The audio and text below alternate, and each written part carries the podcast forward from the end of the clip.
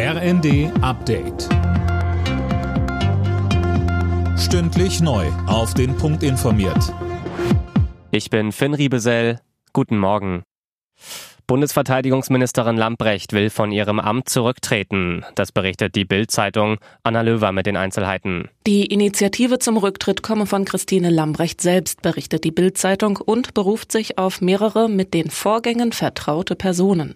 Das genaue Datum steht demnach aber noch nicht fest. Ein Sprecher des Bundesverteidigungsministeriums wollte sich nicht zu einem möglichen Rücktritt äußern.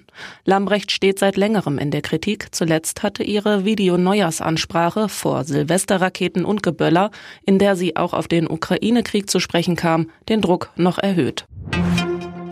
Mit der Maskenpflicht im Fernverkehr der Bahn ist Anfang Februar Schluss. Das hat Bundesgesundheitsminister Lauterbach mitgeteilt.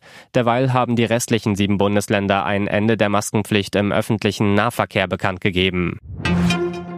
Im Streit über die mögliche Lieferung von Kampfpanzern an die Ukraine wächst der Druck auf Bundeskanzler Scholz. Auch Politiker der Ampelkoalition drängen auf eine zügige Entscheidung. Die Ukraine fordert schon seit längerem Leopardpanzer. In dieser Woche nahm die Debatte Fahrt auf, weil Polen sich im Rahmen einer internationalen Koalition zur Lieferung bereit erklärt hatte.